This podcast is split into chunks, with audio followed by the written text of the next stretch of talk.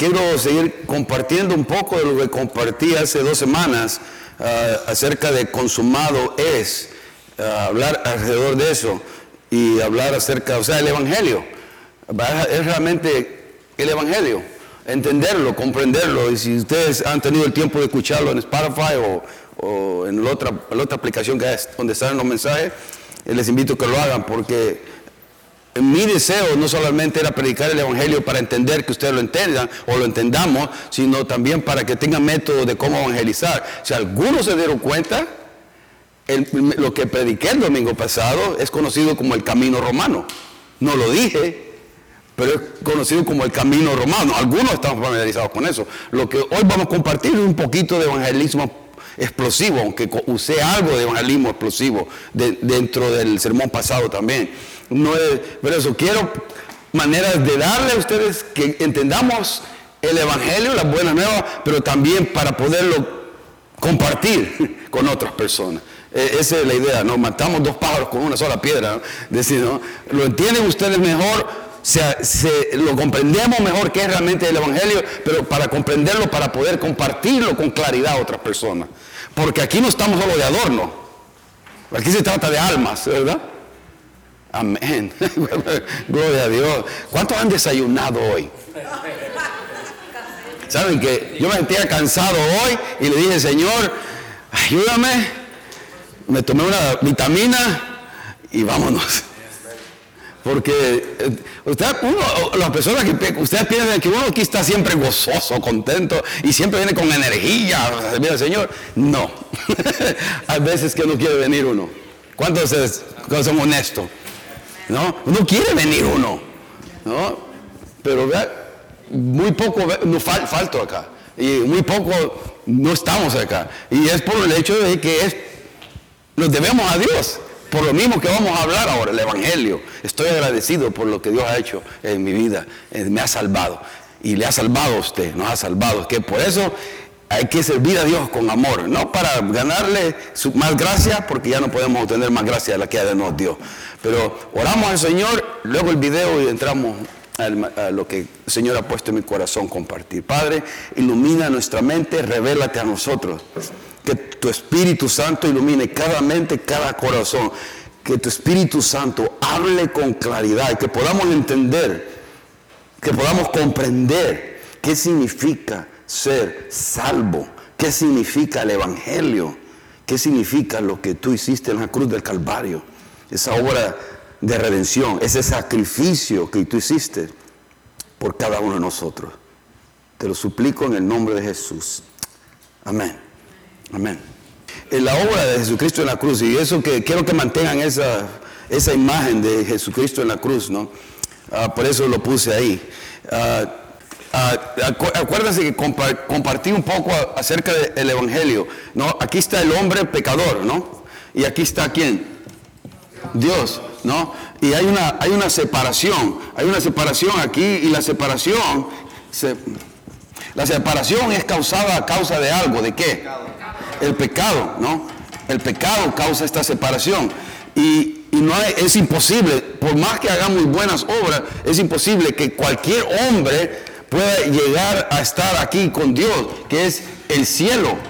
No, no es mi interés, que, puede ser buena letra, pero refrescarles un poco. El hombre no puede llegar al cielo, no puede estar con Dios porque Dios es santo. Él vive en santidad. Eh, para que nosotros podamos estar en el cielo necesitamos algo. ¿Qué necesitamos? Ser santos, ser puros. En otras palabras, necesitamos ser perfectos, totalmente perfectos. O sea, como decíamos, no solamente ah, mis, eh, tengo que desear hacer lo bueno todo el tiempo, sino tengo que odiar hacer lo malo todo el tiempo. No solo mis acciones deben ser buenas, sino aún mis motivaciones por lo que, lo que hago debe ser bueno. En 100% no hay ninguna pizca, ningún escape de por qué hago lo que hago. Para poder yo estar en el cielo necesito alcanzar perfección. Y, es imposible. ese es el punto del Evangelio, que es imposible que nosotros podamos alcanzar la perfección que Dios requiere para que podamos pasar en el cielo. El Evangelio, la buena nueva, eso significa que Dios ha hecho, ha hecho un puente, ¿no? Y es fácil en que lo comprendamos, pero lo, que lo entendamos mentalmente, pero a veces no, aquí está Cristo, que es el puente que nos permite ahora llegar al cielo. Ahora Él es el medio para que nosotros podamos disfrutar de esa relación con Dios y podamos ir y tener la esperanza, la seguridad, que si morimos vamos a ir al cielo. Y no está basado en nosotros, no está basado en qué tan bueno me porte, no está basado en qué yo, uh, como yo, si yo oro, si vengo a la iglesia o no vengo a la iglesia, no está basado en nada de eso. Es bueno hacer todas esas cosas, pero no es la base para que nosotros seamos salvos. La única manera que podamos ser salvos es que estemos en Cristo Jesús. Si hemos invitado a Jesucristo a vivir, a venir a nuestra vida. Por eso, el cielo es un qué? Regalo. Es un regalo. ¿Qué dice Efesios 2, 8 y 9? Efesios capítulo 2, versículo 8 y 9. Que por gracia sois salvo por medio de la fe. Y esto no de vosotros es un don, un solo regalo de Dios, no por obras, para que nadie se gloríe. Nadie puede presentarse delante de Dios, aquí está porque yo hice todo lo bueno. No hay nadie en absoluto que pueda presentarse de un, delante de un Dios, que pueda decirle yo estoy aquí porque yo merezco o porque yo gané el cielo. No hay nadie en absoluto. Nadie. Y no hay obra que podamos hacer que podamos alcanzar el cielo. Es imposible. Les presenté el domingo pasado el ejemplo de la, Madre Teresa de Calcuta, ¿no? Cuántas cosas hizo, y lo pueden ustedes hacer Google hoy si quieren refrescarse, o como Billy Graham. Es imposible, ¿no? Nosotros, por buenas obras, con obras inmundicias sucias, lleguemos al cielo. No hay manera. Enfatizo esto porque muchos de alguna manera comienzan a, dudar si son salvos o no, en base a qué. y eso es el cual comenzamos a poner, comenzamos bien en el Evangelio y de repente comenzamos a poner los ojos de nosotros como que yo me voy a crear llegar a la salvación. No hay manera, no hay forma. ¿Por qué? Porque el hombre es que es pecador. Mire, esto es Dios, un ray, ¿no? Gratis. Eso, eso es, el hombre, solo de esa manera alcanzamos el cielo. El hombre es que pecador, nos señala Dios con su palabra, nos está diciendo, somos pecadores. Romanos 3, 23, ¿qué dice? Por cuanto todos pecamos, estamos destituidos de la gloria de Dios. nadie, nadie en absoluto. Es por gracia que somos salvos. Es un regalo, es una dádiva de Dios, que es la energía que nos da, nos motiva a servirle a Él. A entregar nuestros talentos, nuestras habilidades, mis recursos, mi tiempo, mi dinero para Dios, por lo que Él ha hecho por mí. Eso debe dar, energizar nuestra vida. Y, yo, pues, ¿por qué razón estoy predicando eso? Quizás por eso, porque a veces veo, a veces iglesias o hermanos, sin pensar en nada, la iglesia en latente, como eh, realmente hemos entendido el Evangelio, realmente comprendo lo que Dios ha hecho en mí. Y no está hablando de gente que no conoce a Cristo, está hablando de la gente que pasa sentada domingo tras domingo en, las sillas de la iglesia. Pero las vidas no reflejan lo que Dios quiere que reflejemos si realmente conocemos el Evangelio. No estamos viviendo con a la luz de lo que Dios ha hecho por nosotros viviendo con una perspectiva eterna, no solamente por lo temporal, no lo, temporal, lo, pasajero, lo que tocamos, un buen celular, un buen carro, una buena casa, todo eso está bien. Gloria a Dios. No, perfecto. Pero todo eso cuando se muera, ¿dónde, dónde se queda? Los tesoros que hacemos en los cielos es cuando servimos al Señor con motivación pura, limpia. Cuando únicamente buscamos la gloria de Dios, entonces mi tesoro en los cielos es grande. Por ver Dios mi motivación, porque hago lo que hago, porque digo lo que digo. El cielo es un regalo, inmerecido, no podemos ganarlo, no podemos merecerlo. El hombre es pecador y no podemos salvarnos a nosotros mismos, imposible. Y tercero, lo lindo es de esto, que Dios es justo. Mire, como Dios justo, Él debe castigarnos porque hay pecado en nosotros. Debe castigarnos porque Dios es justo, es santo. Pero lo bueno también, que Dios es misericordioso. Entonces hay un dilema. Por un lado Dios es santo, por otro lado Dios es, es misericordioso y no quiere castigar al pecador. No quiere castigarlo por lo malo que vimos. No quiere castigarlo por las cosas que decimos, por las cosas que pensamos. No quiere castigarlo por las cosas que vemos, que escuchamos. Aunque usted no, cosas ve, no, cosas ve, no, no vemos cosas sucias, amén. Gloria a Dios. Uno, un santo hay aquí. no, o sea, no oímos cosas malas, no, no pensamos cosas malas. No, a cada instante, ¿no es cierto? Pensamos cosas malas. A cada rato, yo tengo que cambiar. No, está en la naturaleza pecaminosa. Nuestra tendencia es hacer lo malo. Eh, nuestra inclinación cuando nacemos, aún aquel baby ojos verdes o morenito, bonito, va para el infierno. y nos cuesta decir, reconocer eso, pero la verdad. Eh, vamos en inclinación hacia abajo, no hacia arriba. Pregunta, ¿cuánto le enseñaron a sus hijos a decir, es mío, mío, mío? ¿No? No, los niños desde pequeños ya, es mi juguete. ¿Y, este, y, por qué mi primita me lo quiere quitar? ¿Por qué mi primito quiere? Es mío, ya, entre, ya salimos con la naturaleza pecaminosa, egocéntrica. Ahora, ¿cree usted que somos egocéntricos? Y si no está, ¿quién es el, si está una foto, si usted toma una foto de un grupo y usted está ahí, ¿a quién es el primero que busca? ¿Ah? Ah, pastor Javier, porque la camisa esa me hace verlo, hermano. ¿Verdad que no es uno el primero que se busca? A ver, ¿cómo salió? Ah, somos Y ahora, ¿qué es lo más famoso que hacemos? ¿no? Selfies. Ah, selfies. Selfies a la, par de un precipicio, pero ahí, ah, ¿no? Estamos, selfies. Somos egocéntricos, la naturaleza es esa. Ahora, negar eso, pues somos, y eso ya nos hace pecadores. Pero mire, Dios es justo, debe castigar el pecado, pero Dios es misericordioso y no desea. Entonces, ese dilema, ese problema, Él lo resoluciona en Cristo Jesús. Él, en Cristo, Él satisface su justicia, satisface su ira contra el pecado y así de esa manera nosotros nos puede dar amor incondicional, amor incomprensible. Por eso yo los cantos de ahora me, estaban, pero bien armados para lo que estoy hablando hoy. Yo no le dije nada para hermano Carlos.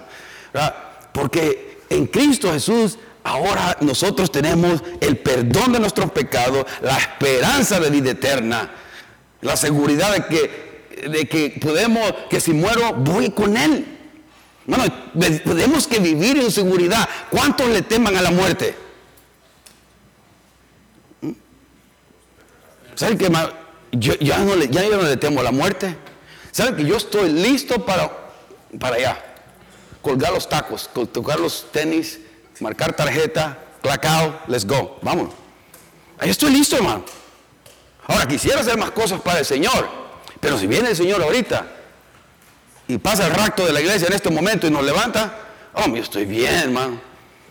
¿Qué cosa aquí de este mundo realmente me va a traer gozo, realmente que dure? ¿Sexo? Oh, ¿Sexo? ¿Posesiones materiales? bueno, nada, nada es permanente. en el cielo si hay gozo eterno. En el cielo ya no hay nada. En Cristo Jesús tenemos unos tesoros preciosos. En Cristo Jesús, por el perdón de nuestros pecados, podemos disfrutar de tantas cosas. Ahora, por eso, la única manera de ser salvo es que yo ponga mi fe únicamente en Jesucristo para que sea mi Señor y Salvador. Y si este es Jesucristo, yo descanso en Él. Mire, algunos ponemos, hacemos esto, ¿no? Ponemos nuestras finanzas, mi cartera, no, no tiene mucho, pero la piense que hay mucho. Yo, este es como que yo estuviera sentado ahí, ese es Jesucristo. Yo pongo mis finanzas ahí, pongo mi casa, ¿alguien tiene llave? o no, una llave, ¿no? Esto, pongo, confío en Jesucristo por, con mis llaves, con mi auto. Oh, este está bueno. Este, lo ponemos ahí, estamos con, pero no, pero ¿qué, qué falta? ¿Qué falta? Mucha gente ve así a Jesucristo, como que puedo confiar en mis finanzas, puedo confiar en mi casa, puedo confiar temporalmente. Cuando voy a Los Ángeles, oro, voy, Señor, guárdame. Ya llegué a Los Ángeles, ya no necesito de Dios. Ahora necesito otra vez fe para volver a, Fresno. es una fe temporal, temporaria, no es una fe salvadora, una fe que salva es, la fe que salva es cuando yo pongo todo mi ser y me, siento en Cristo Jesús. Todo, mi ser está puesto, la, la única manera que puedo ser salvo Realmente si comprendo eso y toda mi vida, dice, está, descansa en Cristo Jesús. Todo mi ser. Yo descanso en el Señor. Y no hay ninguna cosa que yo pueda hacer. Esa es fe que salva, una fe salvadora. Y esa es la única fe que podemos este, experimentar para poder ir al cielo. O que necesitamos experimentar. No hay otra manera. Ahora, déjenme darles una, un pensamiento que tengo ahí. Porque este, eh, mire, el cristianismo no es reunir las buenas personas excluyendo las malas personas. Por la sencilla razón que ¿qué? no hay buenas personas. la iglesia, podemos decir, en vez de decir cristianismo, no es reunir a buenas personas porque aquí no hay nadie bueno. Y, la Biblia declara y dice que no hay nadie bueno. Pero la percepción del mundo para nosotros es que aquí hay gente buena. Mucha gente dice, no voy a ir a la iglesia porque ahí soy, muy, ahí soy bueno y yo soy muy sucio. Yo soy pecador y ahí son gente buena. ¿Cuántos, cuántos pecaron hoy? Ahorita ya pecaron, mintieron todos los que no le han dado la mano. Aquí, aquí no es de reunir buenas personas, aquí se reúnen pecadores. Aquí todos somos un, este, eso es un hospital, lo hemos dicho cantidad de veces. Aquí no es porque son buenas personas, no estamos excluyendo a las malas personas. Las malas personas, incluyendo a nosotros, somos bienvenidos acá porque no hay buenas personas. Pero otra vez, la percepción del mundo de nosotros, la iglesia, porque a veces venimos con un montón de cosas legalistas y un montón de cosas que inventamos que piensa el mundo de que aquí solamente hay gente buena. Y es, ha sido la, responsabilidad de la iglesia evangélica de, de representar mal a Cristo. Representamos mal a Cristo. El mensaje del Evangelio lo presentamos como que si nosotros estuviéramos viviendo una vida pura, santa, el 100% de la, de los, del tiempo. Entonces la gente se intimida porque no, ahí son la gente buena y yo camino como que camino así como en el aire, todo orgulloso. En la nube. Y, en, la, y en, la, noche está viendo cochinada y en el día está diciendo cosas que no le agradan a Dios. Ah, pero, oh, pero yo muy espiritualoide, ¿no? Y la, y la gente piensa que esa es la iglesia, un lugar donde gente buena se reúne. Ay, no, hermano, este es un hospital. Aquí venimos para ser restaurados. Aquí venimos para ser instruidos por la palabra de Dios, quien sea que la predique. Aquí venimos para que el Espíritu Santo lidere con nosotros, con las luchas que estoy llevando. Este lugar es un hospital. Aquí venimos para que el Señor cambie todas las estupideces que estoy pensando para que el Señor cambie todas las tonterías que se me vienen por dardo encendido del enemigo y que ahora no me dejan disfrutar la vida de gozo, de paz que Dios quiere que tenga. Y por eso somos, tenemos que venir para que corrija estas cosas el Señor. Si venimos con un montón de pensamientos, que todo lo que están haciendo los pensamientos, que es robar el gozo, robar la paz. Todo, porque vivimos conforme a mi perspectiva, no conforme a la perspectiva de los principios y los mandamientos y los parámetros de Dios. Cuando hacemos eso, la vida toma sentido. Cuando hacemos eso y mi vida alrededor de estos principios, nos queremos acercar a Él, pero nunca vamos a vivirlo por completo. Siempre vamos a necesitar gracia. Venimos al Señor por gracia, nos mantenemos por gracia y vamos a vivir por gracia. La misericordia de Él son nuevas cada mes, ¿no? Cada año. Es cada día, porque cada día la necesitamos. La necesitamos. A veces uno quiere hacer lo bueno, se le va a decir yo quiero hacer lo bueno y de repente ya está diciendo o haciendo algo que no agrada a Dios. Y Dios conoce esa lucha en nosotros.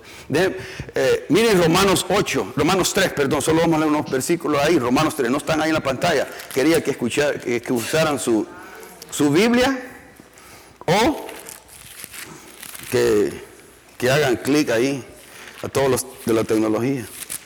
Romanos capítulo 3. Romanos capítulo 3. Vamos a leer unos versículos nada más. Del 9 del 9 en adelante. Romanos está entre Génesis y Apocalipsis, ahí lo va a encontrar. ¿Qué? Dice, a algunos no le cuesta porque ahora con los teléfonos, no, soy un bárbaro manejando la Biblia.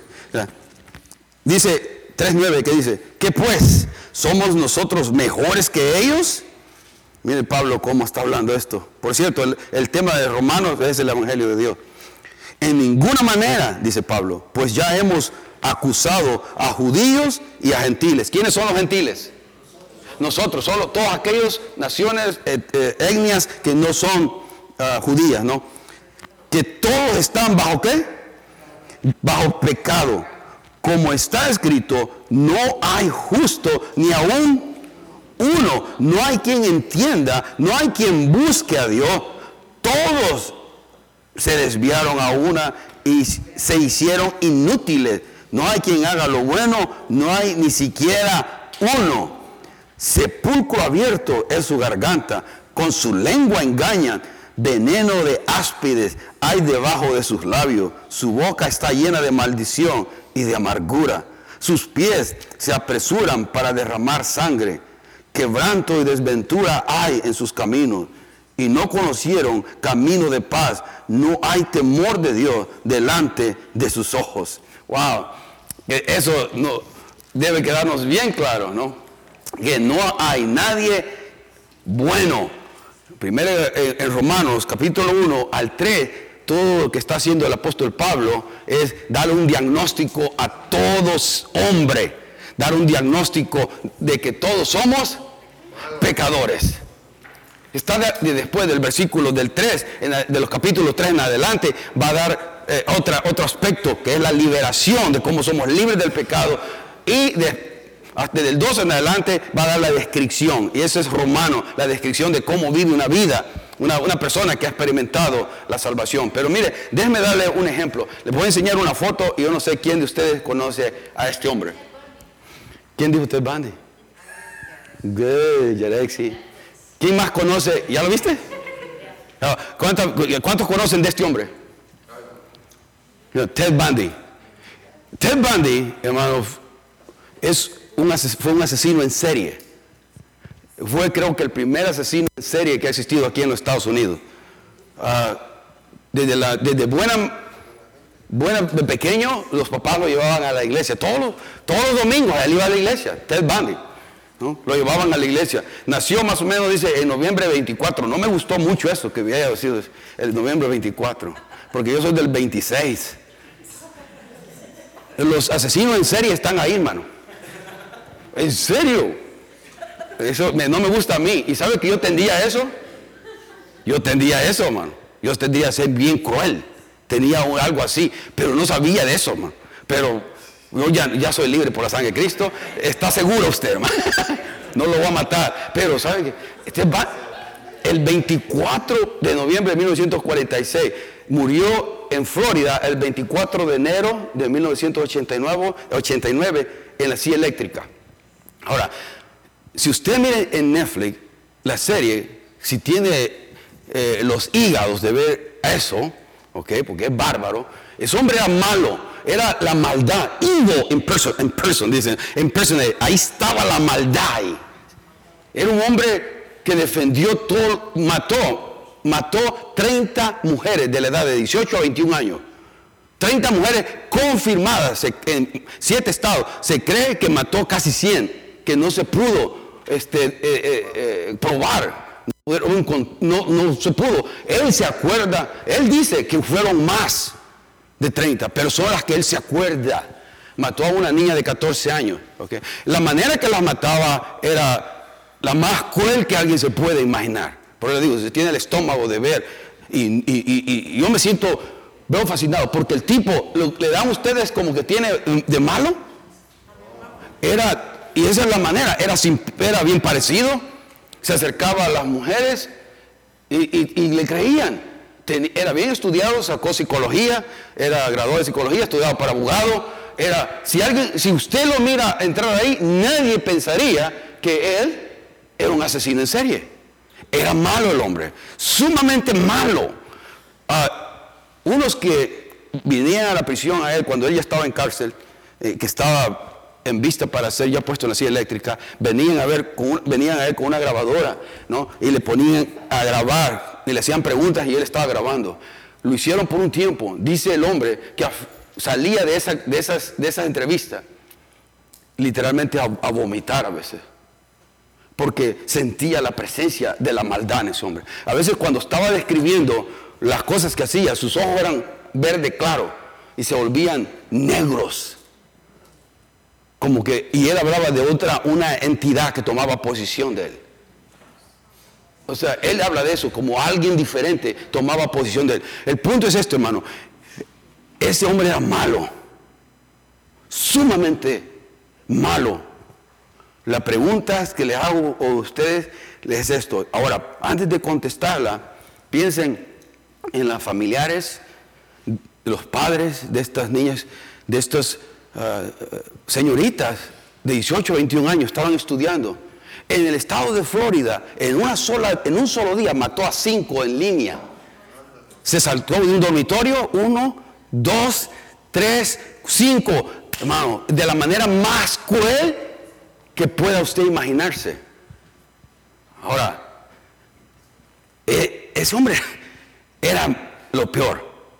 La pregunta que quiero que, usted conteste en su corazón eh, y que contestemos este. ¿Creen que este hombre pudo haber sido salvo?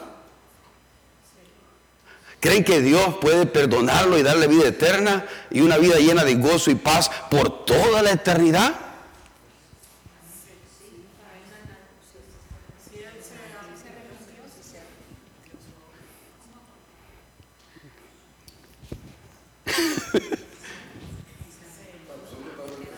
Amén. Totalmente sí. Acuérdense.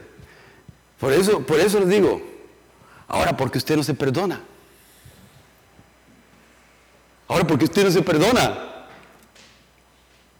¿Por qué no se perdona sus errores, su falta y sus pecados? ¿Por qué no perdonamos a alguien que nos hiere, nos ofende también? Si, la gracia de Dios y el amor de Dios es tan poderoso para perdonar a un hombre de este, de este calibre, ¿por qué a veces nosotros no nos damos gracia y perdón y no recibimos la gracia y perdón de Dios? ¿Por qué no perdonamos a otro con la misma gracia que yo he recibido? Si entendemos eso. Eh, y por eso le puse el ejemplo de este hombre. Porque hermano, definitivamente lo vamos a ver en el cielo. Ted Bundy vino al Señor. un mes, casi tres semanas antes de irse con el Señor, antes de que lo ejecutara, él llamó a James Dobson, el de Focus in the Family, y le dio la entrevista y estaba arrepentido de todo el daño que había hecho. Y confesaba a Cristo como su Señor y Salvador. Y le pidió perdón a todo el mundo.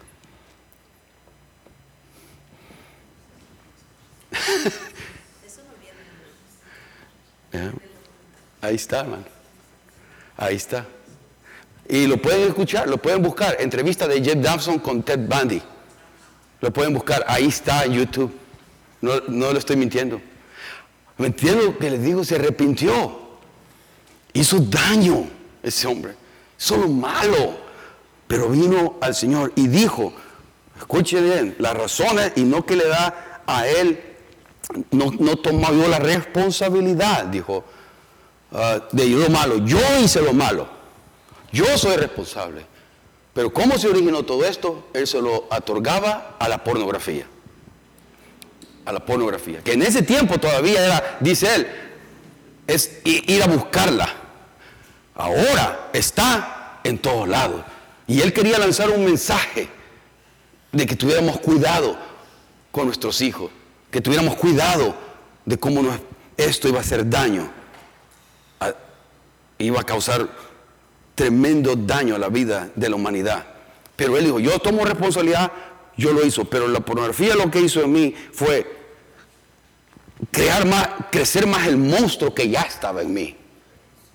Yo soy el que lo hizo. La primera vez que él mató, le tomó seis meses, pero después lo hacía sin más.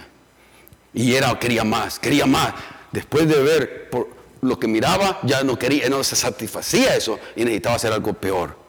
Ahora, la gracia de Dios lo perdonó, lo limpió y ese fue el mensaje que él quiso hacer. La muerte de Cristo, hermano, satisfizo, cumplió la obra. Por eso quería que vieran cómo Jesucristo murió. Porque Jesucristo murió porque tenía en mente los hombres como estos, pero hombres también como nosotros. Nosotros necesitamos la gracia de Dios para poder ser salvos.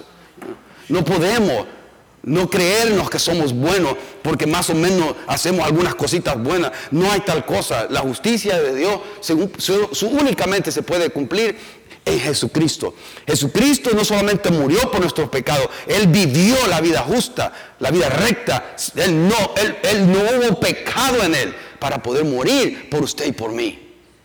Por eso, porque Él no había pecado, Él pudo tomar, sustituirnos en la cruz del Calvario sustituirnos y tomar ese lugar que a usted y a mí me, tocaba por todo el pecado que vive en mí. La palabra es esa redención. La palabra redención es el acto, dice, de liberar a alguien por pagar un precio. En un término de contabilidad, la deuda está pagada. Por eso, cuando, cuando Jesucristo dijo esto, Juan 19:30, y creo que está ahí, cuando Jesús hubo tomado el vinagre, dijo que, consumado es. Y habiendo inclinado la cabeza, entregó el Espíritu. Consumado eso es un grito de victoria. la palabra consumado en griego viene de la palabra teleo, ¿no? Ahí está la palabra tetelestai, significa acabar, llevar a su fin. Significa con frecuencia no meramente acabar una cosa, sino llevarla a su plenitud. En otras palabras, cuando Él dice consumado, consumado es, ya no hay más nada que añadir.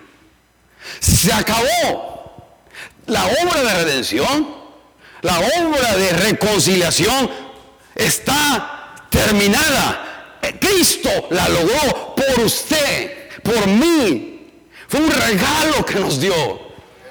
Y acuérdense, cuando dice ahí, inclinó la cabeza y entregó, entregó, indica que Él voluntariamente estaba entregando su, vida por nosotros. Le estaba haciendo voluntariamente. Él, nadie le quitó la vida. Él la puso por sí mismo, por nosotros. Lo que a Jesucristo detuvo en la cruz de Calvario no son los clavos en los pies, ni en los pies ni los clavos en las manos. Fue su amor por usted y por mí lo que detuvo a Jesucristo en la cruz de Calvario. Hermano, Dios le ama. Dios le ama. Hermano, Dios nos ama tanto. Recibamos su amor. Reciba su amor. Él nos dio la victoria. Mire la en salud. No piense que grito ese, no salud. Eh, ¿Qué es esto, hermano? El Evangelio. Esto es, le voy a dar una fórmula. Es, es Jesucristo, y lo dije la vez pasada, más nada igual a todo. Esto es el Evangelio, esta es la fórmula, es Jesucristo y no podemos añadir nada, pero es, tenemos todos los beneficios y la bendición de Dios. Ese es el Evangelio. Pero ¿saben por qué muchos no están en esta mañana aquí?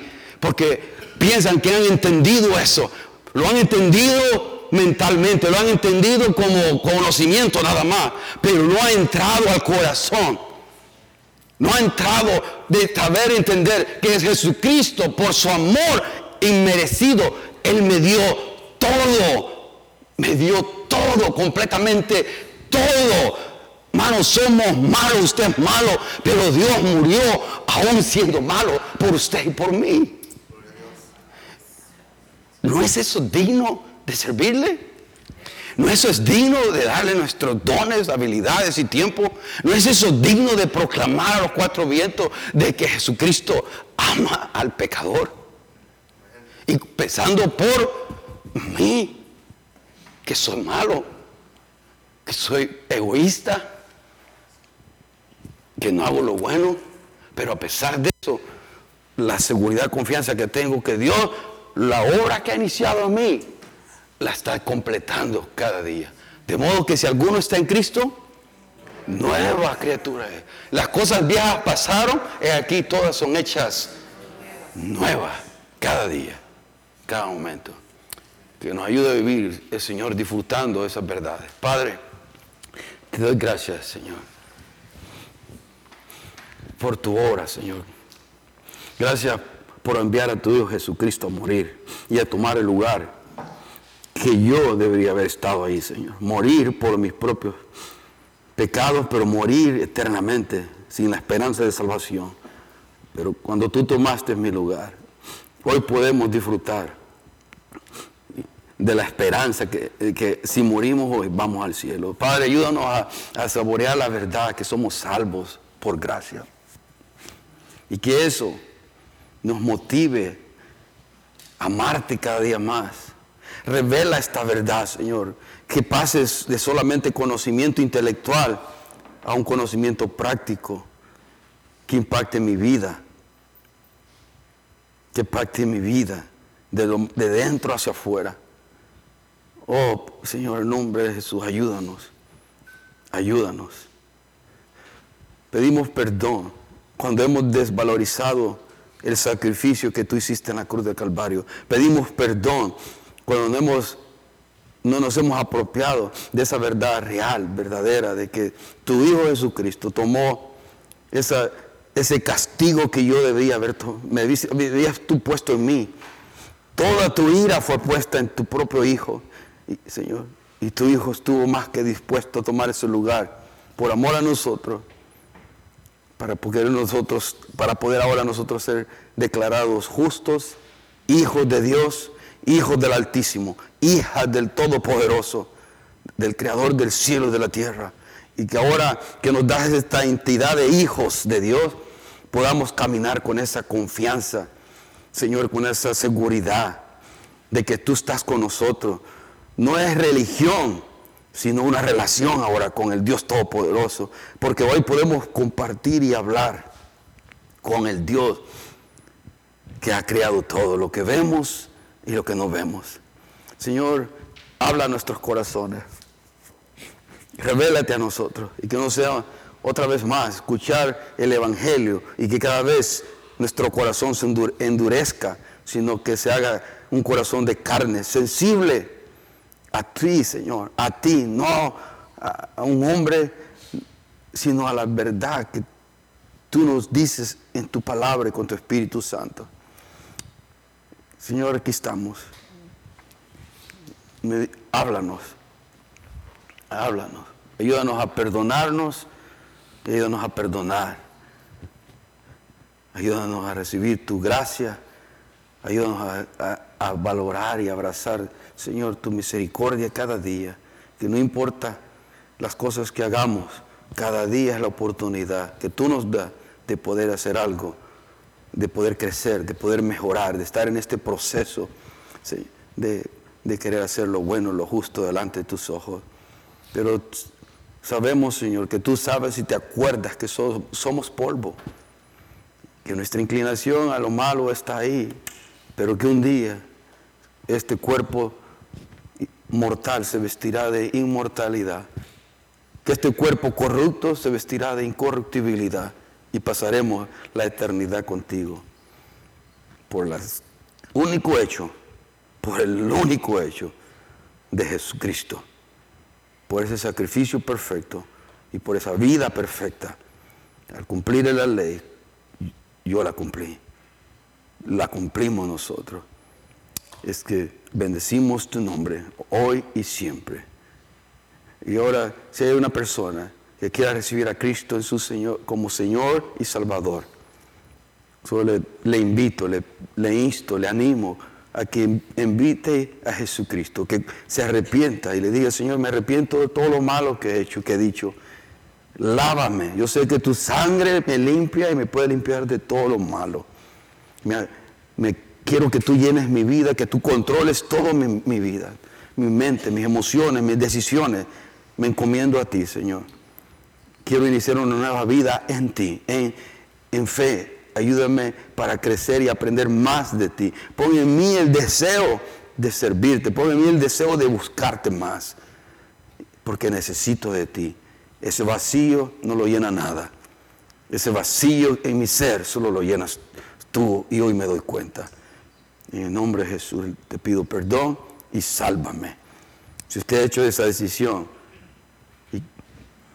en su corazón, es algo entre usted y Dios, y pueda venir conmigo o con alguien para que pueda, que usted sienta confianza aquí en la iglesia y comparte y háblalo. Porque con el corazón se cree, pero con la boca se confiesa para salvación. Créalo y confiéselo a los, cuatro vientos, no importa. Dígalo a alguien, compártalo. Aquí estamos para servirle. En nombre de Jesús, bendecimos tu nombre, Señor. Gracias. Amén.